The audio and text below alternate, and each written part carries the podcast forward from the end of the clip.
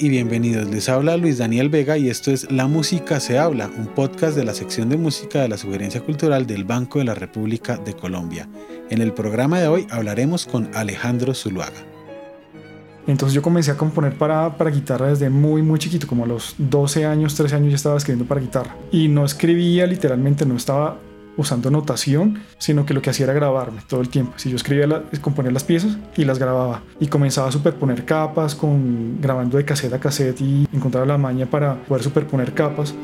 Entonces para mí escribir para guitarra ha sido como jugar fútbol más o menos. Ha sido muy natural, realmente no ha sido nunca algo forzado donde tuve que empujarme a hacer algo. Guitarrista y compositor Alejandro Zuluaga se ha dedicado a experimentar y romper ciertos paradigmas que rodean la interpretación de la guitarra clásica y acústica. Luego de realizar sus estudios de música en la Universidad Javeriana de Bogotá, viajó a Suecia y se instaló en Gotemburgo, donde terminó una maestría en artes y tecnología. Su relación con el instrumento parte de esa visión interdisciplinaria en la que se cruzan ciencia, música y tecnología. Parte de su obra ha sido interpretada por el trío de guitarras Trip Trip Trip y el dueto Agudo. Fue curador del documental Un compositor, una obra y recientemente publicó Meditaciones para Radio, un disco envolvente para cuarteto y trío de guitarras que él grabó en su totalidad. En el programa de hoy hablaremos con Alejandro Zuluaga sobre su trayectoria como guitarrista y compositor, su proceso creativo, la forma particular en la que graba sus discos y la actualidad de la música contemporánea en Colombia. Solemos afirmar con cierta ingenuidad que la tecnología, la ciencia y el arte son campos del saber separados. En tu recorrido como compositor e intérprete, ¿de qué manera se han entrelazado estos tres mundos? Yo no sé cuándo, cuándo fue que se le metió la gente eso en la cabeza, no sé, como siglo XIX, no sé desde cuándo, pero antes no era así en ese término de polymath, que es como esta gente que era súper versátil en muchas cosas, por ejemplo Da Vinci, que era pintor, ingeniero, eh, inventor, no sé incluso arquitecto, no, en fin, como esta, estas personas que podían como encerrar muchos campos dentro de su labor. Digamos que uno desde ahí podría comenzar a hablar como de arte y ciencia, incluso desde mucho antes. Y en realidad las artes, digamos en el caso puntual de la música, siempre han estado de la mano de las ciencias. Es imposible desligar la música de las ciencias. Por el simple hecho de que la música, por un lado, es un lenguaje creado a partir de números. Independientemente de si uno es consciente de eso o no, la música se puede expresar en números. Digamos, toda la teoría de música está creada a partir de relaciones numéricas. Y por otro lado, la naturaleza física del sonido. Eso es un, digamos, es un evento, un fenómeno físico que se puede escribir de la misma manera como se puede escribir la gravedad, la ley de la gravedad. Entonces digamos que el material, digamos, de, trabajo en la música ya es un fenómeno físico que puede ser estudiado independientemente de la música incluso. Uno puede estudiar el sonido aparte de la música, de estudiarlo desde una perspectiva totalmente científica. Y por otro lado, está la construcción de los instrumentos que sin la física no serían nada. Un saxofón no sale abriéndole huecos a un, a un tubo. Es necesario tener un conocimiento muy profundo de la física del sonido, física de materiales para poder construir un instrumento de esos.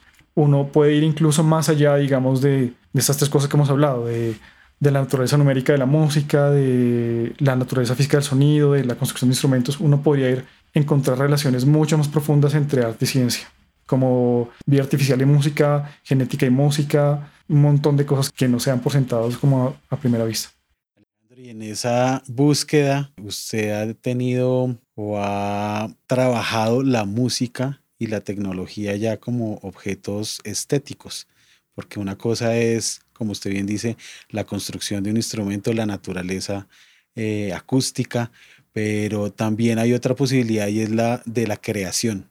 En ese caso, usted hizo una maestría en artes y tecnología en Suecia luego de haber hecho un pregrado en música en la Universidad Javeriana cómo se juntan en el acto creativo.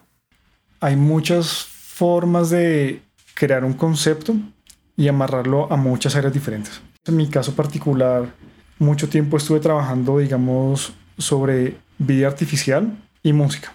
Entonces, vida artificial es un, digamos, es un tema que pertenece más como al área de informática, de computer science, que es como el estudio del comportamiento de un programa. Así como un biólogo estudia cómo se comportan las hormigas o cualquier animal o cualquier insecto.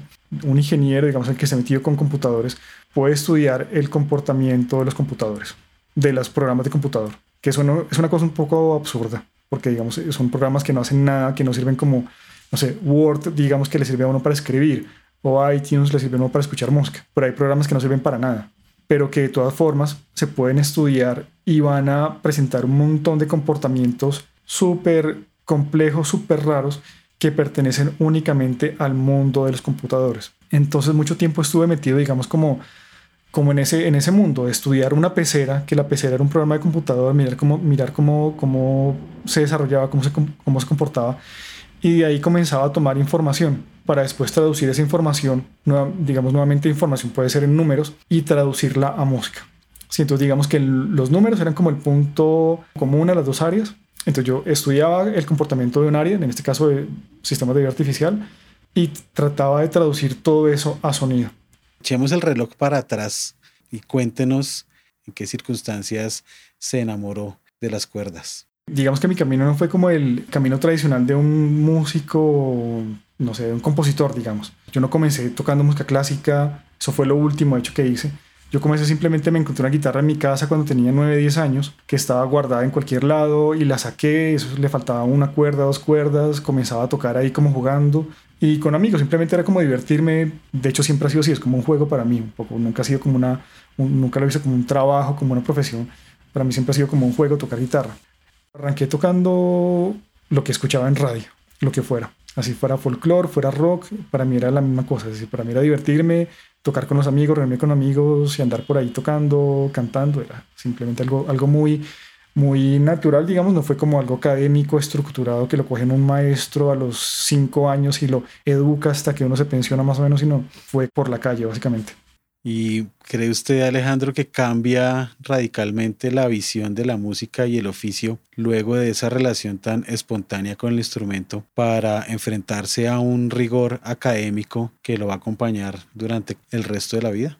He tenido la oportunidad de conocer, digamos, músicos que han sido formados desde niños con un profesor súper estricto, súper académico, y la forma como ellos ven la música es muy diferente a como la ve alguien que tuvo un acercamiento más popular, ¿sí? Como que uno no se preocupa tanto por la técnica, por la tradición, sino que uno va tocando como le va naciendo. Y de hecho los músicos clásicos, los compositores, pensan, si pensamos en Bach, en Beethoven, en Mozart, todos ellos siempre estuvieron ligados con la música popular y con, con tocar, con improvisar, esa visión de la música tan académica es una visión muy artificial que está realmente lejos de lo que es la realidad de hacer música, de lo que vive un compositor, de lo que vive un intérprete.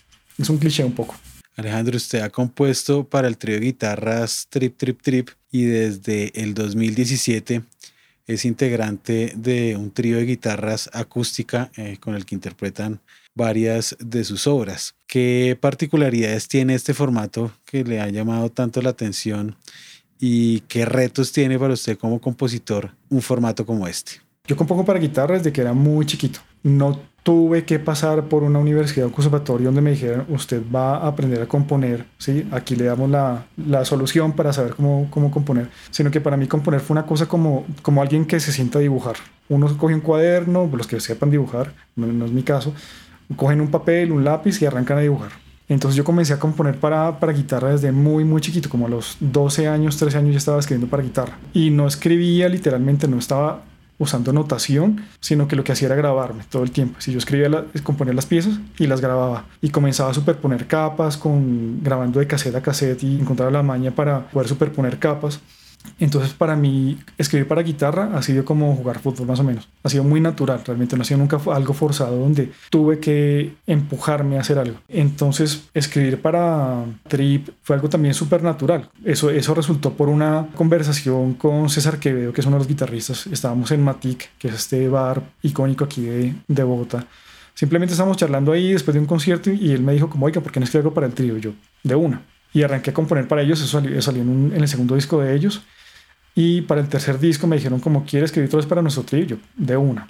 Y les dije, si les hace falta más piezas, me dicen y les escribo otra. Y en efecto les faltó una y se me, como, me senté y se las escribí. Bueno, después de eso yo viajé, estuve por fuera del país y yo dije, no, esto está muy divertido, esto de estar escribiendo tríos para guitarra, me gusta mucho. Entonces comencé a escribir uno tras otro, ta, para hacer un disco. Y dije, ahora voy a tocar voy a armar mi ensamble y voy a tocar mi música para tres guitarras a riesgo de hacer una taxonomía suya o una clasificación de su obra, se nota una clara influencia de la estética minimalista en su trabajo. ¿Qué le ha llamado la atención de este estilo musical y por qué tomó la decisión de incorporarlo en su trabajo y en su forma de plasmar la música para guitarra? Yo vine a conocer el minimalismo muy tarde no fue como que lo hubiera conocido de niño, pues y me hubiera gustado muchísimo y ya hubiera comenzado a poner así. De hecho, yo escuchaba mucho era electrónica, entonces me la pasaba de fiesta escuchando electrónica y yo creo que me quedó fue ese sonido en la cabeza. La electrónica obviamente es súper minimal, muy repetitiva, como que esa, esa relación con la repetición más que con el minimalismo viene de eso, de andar de fiesta escuchando electrónica. Entonces yo quería muchas veces como repetir ese sonido de los sintetizadores con la guitarra, emular, como de recrear eso, eso que yo escuchaba un fin de semana en una fiesta, tratar de hacerlo con la guitarra.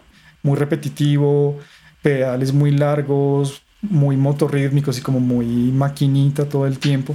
Viene de ahí. Ya después, digamos que conocí como los compositores que se, que se denominan pues como sí que se, asumen como minimalistas, a Glass, a Reich, a John Adams, todos estos, que me gustan un montón, pero realmente nunca fueron como el modelo a seguir cuando estuve componiendo. Escuchaba mucha música, por ejemplo, la música de África, la música para percusión, que eso es un beat que se repite y se repite horas y horas y horas. Esa era la música que me, me, me influenciaba para componer de esa manera tan repetitiva. Y por otro lado, como una de las taras que yo tuve componiendo es que yo le tenía fobia a las melodías. A mí se me hacía lo más cursi del mundo, lo más horrendo. Entonces yo evitaba componer de esa, de esa manera. Yo evitaba al máximo tener melodías en mi música. Entonces siempre era muy repetitiva, muy, muy rítmica, muy armónica, pero nunca me pasaba al lado, pues, romántico de la melodía, pues así que se desgarra. Me espantaba esa vaina. Con el proyecto Solo, usted ha explorado nuevas técnicas de interpretación de la guitarra eléctrica y así desarrollar una aproximación diferente al instrumento. ¿De dónde viene ese interés por crear un nuevo repertorio para la guitarra eléctrica solista, que también es algo inusual dentro de las músicas de concierto? Yo quería que ese instrumento fuera un instrumento solista como lo puede ser tranquilamente un piano. Digamos, tenía que estudiar repertorio clásico para piano, no sé, Bach, Debussy. Y yo después llegaba y cogía la guitarra y yo decía, yo también quiero tocar solo. Entonces buscaba, me buscaba la forma de, de hacer eso y comencé a componer justamente piezas buscando que la guitarra fuera un instrumento, de, la guitarra que fuera un instrumento de concierto. Siempre la guitarra ha estado rodeada de, un, de más músicos, como que un, un guitarrista está, tiene al lado un baterista, un bajista, un teclista, un cantante, pero no es muy frecuente o no era hace un tiempo piezas solas para guitarra, solistas para guitarra. Ver que, que el piano tiene un repertorio gigante o el piano, el violín, digamos, muchos instrumentos que tienen repertorio pues, solista. Entonces yo, yo, quería hacer simplemente lo mismo, digamos, yo estaba metido en la composición, estaba metido en la interpretación, entonces yo comencé a escribir mis propias piezas para ser un solista de música para guitarra eléctrica sola, que no es ni rock, no es, no es jazz. Decirle música contemporánea sería como algo medianamente acertado, pero es simplemente un revuelto de un montón de cosas que lo que busca es crear, lo que busca, lo que busco es crear repertorio para ese instrumento. Era llevar la música a un plano un poco más abstracto, eh, diferente al que siempre se ha usado. En este caso, la música para guitarra eléctrica. Hablemos de su más reciente disco, Meditaciones para Radio. 12 piezas bajo el nombre de Meditación numeradas, como su título lo indica, del 1 al 12. Para empezar, ¿A qué obedece el título de este disco?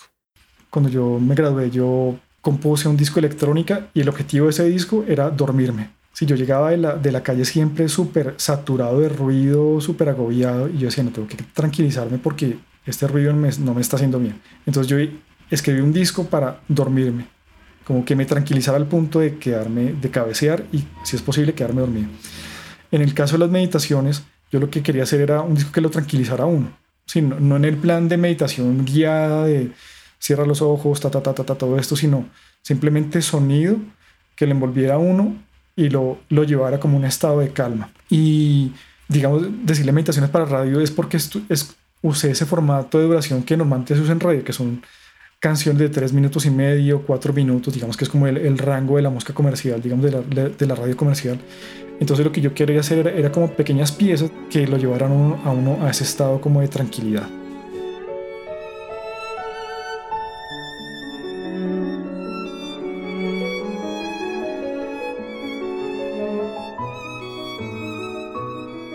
lo grabé 100% yo. Escribí toda la música, grabé todas las partes. Son, el disco tiene tres tríos y nueve cuartetos. Entonces, todas las partes, las más de 40 partes, son exactamente 36, 45 partes, las grabé. El disco también lo mezclé y también hice el arte, de hecho. Pues como que yo tengo también como esa parte visual que me, que me gusta mucho, hacer imágenes para mis conciertos. Entonces también aproveché aquí, dije como aquí la, la carátula de mi disco me la hago yo. Usé una técnica que se llama reamping, que es uno puede grabar por caja directa todas las guitarras. Yo puedo grabar, esta lo grabé en mi casa, en cualquier momento con la mayor libertad de tiempo. Un domingo me levantaba en pijama y tranquilamente me podía sentar a grabar.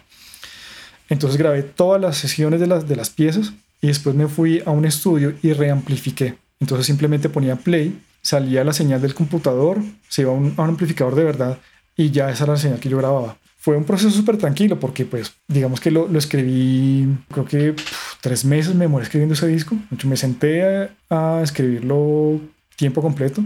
Después de eso viajé, estuve por fuera un tiempo y cuando volví dije, no, voy a grabar este disco ya. Es decir, guardando las proporciones metodológicamente era muy similar a lo que hacía en la adolescencia con las caseteras. Era la misma vaina, simplemente que ahorita tenía mejores equipos. Es lo mismo, me sentaba a hacer exactamente lo mismo que hacía cuando tenía 13 años. Componer e ir sumando cosas, sumando, haciendo, armando piezas. En este momento ya obviamente mucho más educado, así como con más herramientas simplemente, pero, pero el, el trasfondo es el mismo. ¿Ha pensado en algún momento ampliar su ejercicio compositivo hacia formatos orquestales? Sí, pero es muy poco práctico. Digamos que lo que sí he hecho, a ver, lo que, lo que hago últimamente es escribir series de piezas largas que den para un disco entero.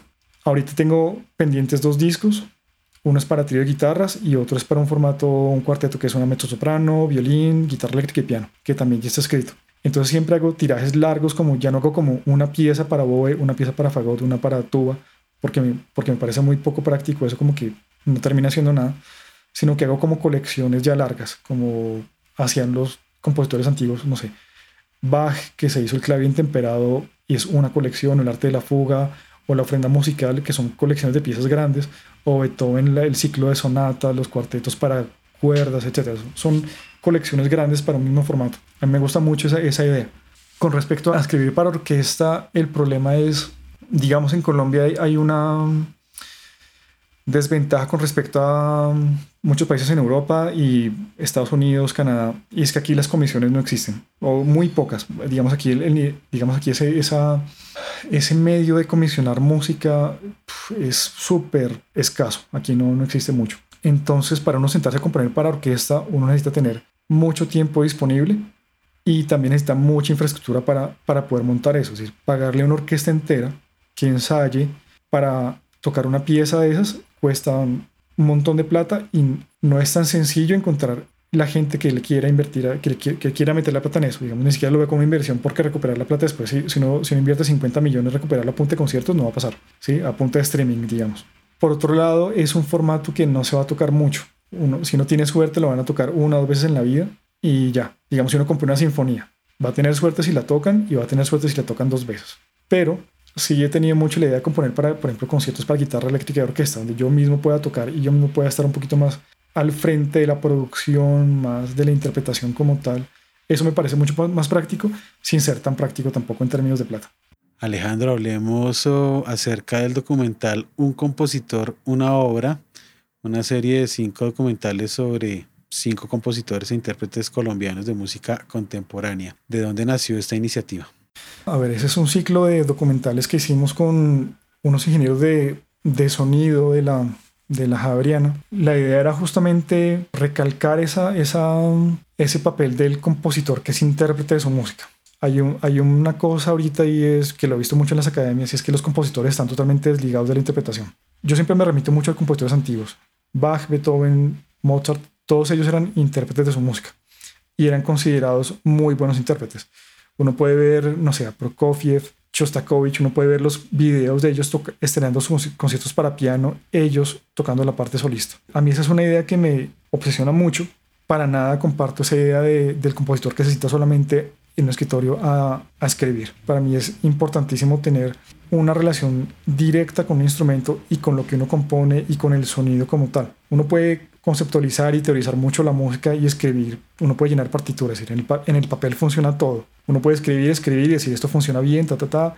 En teoría sé cómo suena esto, aunque también es una mentira. Entonces, lo que yo buscaba con estos documentales, o lo que buscábamos más bien, era justamente encontrar compositores que fueran intérpretes de su música. Y no importaba si al compositor le decían guitarrista clásico o si era un intérprete de jazz o lo que fuera, simplemente gente que tuviera esa conciencia de componer y de tocar su música, como esa idea de tocar.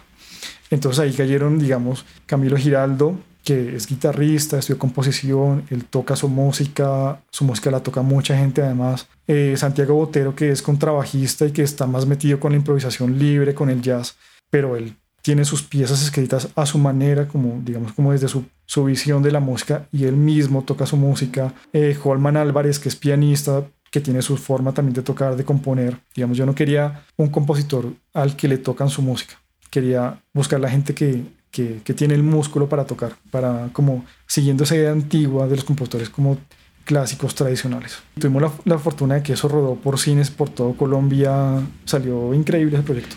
Ya que hacemos mención de eh, compositores colombianos de música contemporánea y usted ha nombrado tres que son Camilo Giraldo, Santiago Otero y Holman Álvarez, que bien podrían no ser compositores dentro de lo que entendemos como música contemporánea, es muy versátil esta visión. ¿Cómo ve usted esta, este movimiento, esta escena? Eh, hay escenarios, están tocando las obras, hay gente nueva haciendo obras, está proponiendo nuevas formas de reaccionar ante esos modelos tan conservadores que han imperado durante tanto tiempo. Hay mucha gente que ya ha estudiado aquí, que se va a estudiar, seguir estudiando en otras partes, que vuelve. Hay gente muy preparada ahorita. El nivel, el nivel ha subido, yo creo, en los últimos 20 años un montón. De la competencia cada vez es más dura. La competencia sana, me refiero, no competencia de darle el cuazo al del lado, sino que el nivel se ha subido en interpretación, en composición. Y pues digamos que una de las características que tiene Colombia es que uno aquí escucha de todo. No es un país que está amarrado a una tradición tan fuerte como lo puede estar Alemania. En Alemania uno va a una iglesia luterana, una iglesia protestante, y están tocando Bach. Si parte de la misa luterana es escuchar música para órgano. Y por ahí pasa Bach, pasa, bueno, Bach 99% de las veces más. Puede llegar hasta Messiaen, puede llegar a sonar en una misa. Aquí no tenemos una tradición tan arraigada en ningún sentido, como que obviamente hay, hay tradiciones largas de, de muchos tipos de música aquí, pero alguien de Bogotá, por ejemplo, ¿con qué se puede identificar? Pues uno puede escuchar música del Pacífico, música del Atlántico, música andina, música del Amazonas, pero uno no pertenece a esos, medios donde se, donde, gesta esa música. Entonces, si a uno a eso le suma la música clásica, digamos estudiar música dentro de la academia, eso se vuelve una mezcla muy, muy salvaje. Y eso es lo que finalmente uno escucha en los conciertos aquí en Bogotá muchas veces. Una mezcla de cualquier cantidad de cosas. Por ejemplo, Holman, no sé, Holman que es de Cali, seguramente ha tocado, conoce la música del Pacífico, ha tocado salsa, pero también ha estudiado jazz, ha estudiado eh, música contemporánea, improvisación libre. Es decir, ¿qué va a salir de todo eso? Pues un revuelto tenaz que es súper interesante. ¿Y qué hacer para que estas músicas dejen de ser tan autorreferenciales y con eso eh, estoy pensando en que hay un montón de público eh, que quizás quisiera escuchar estas músicas, pero no logra acceder a ellas precisamente porque están allá metidas en un lugar eh, como si le perteneciera a un, a un círculo muy exclusivo de personas. Es que yo tampoco creo como en esa exclusividad, que es algo también muy metido en la academia, que es como aquí somos exclusivos y de aquí para afuera es como otro estrato social, otra casta más o menos. Hay un problema con la música de la academia y es que no, no está metida en la industria, entonces no están metidos sacando discos, sacando videos. Muchas veces se queda como en escribir una pieza, en tocar la pieza en una universidad, un conservatorio y hasta ahí llega. Entonces no tiene, no tiene una proyección como a largo plazo. No está pensada para que esto lo pueda conocer gente. Ta, ta, ta. Aquí, por lo menos, no sé, si uno mira, no sé, Ligeti, la cantidad de CDs que tiene Ligeti es impresionante. Si uno, uno busca Boulez, uno busca Stockhausen, hay CDs por todas partes. Es gente que se ha metido en la industria, en su nicho y han producido ese tipo de discos, de libros, de partituras, lo que sea. Aquí, es, aquí la gente está muy quedada en ese sentido. La gente, digamos, compositores clásicos están súper quedados en ese sentido. Como que no no les importa mucho eso. como meterse en el negocio como tal, en, difundir su música, en publicar. Es como si uno escribe un libro y lo deja en el disco duro. Pues ahí se va a quedar y ahí, ahí no pasó nada. Escribe un libro, pues muy bonito, pero no importa porque pues nadie lo conoció. Eso pasa mucho con la música. Entonces lo que, lo que falta mucho aquí es más empuje, yo diría, como en ese sector de la música para publicar, para hacerse conocer, porque no es como no les interesa, yo creo que realmente no les interesa porque como trabajan dentro de universidades, digamos como que su forma de ganarse la vida es enseñando, que es una manera obviamente súper súper bonita de ganarse la vida, pero, pero no piensan como en el, en el mercado de la música que es lo que ellos hacen como profesión. Entonces yo creo que esa supuesta exclusividad eh, se desprende mucho más como de, falta de, industria, falta de empuje para sacar las cosas por parte de los compositores. No es que sean exclusivos.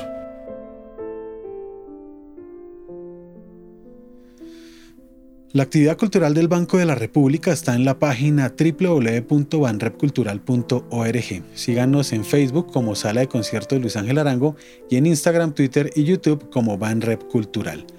La música se habla es una producción de la sección de música de la Sugerencia Cultural del Banco de la República de Colombia.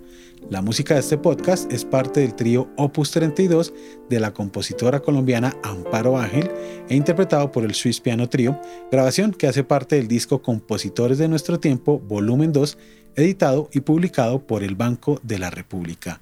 Mi nombre es Luis Daniel Vega, nos escuchamos en una próxima ocasión.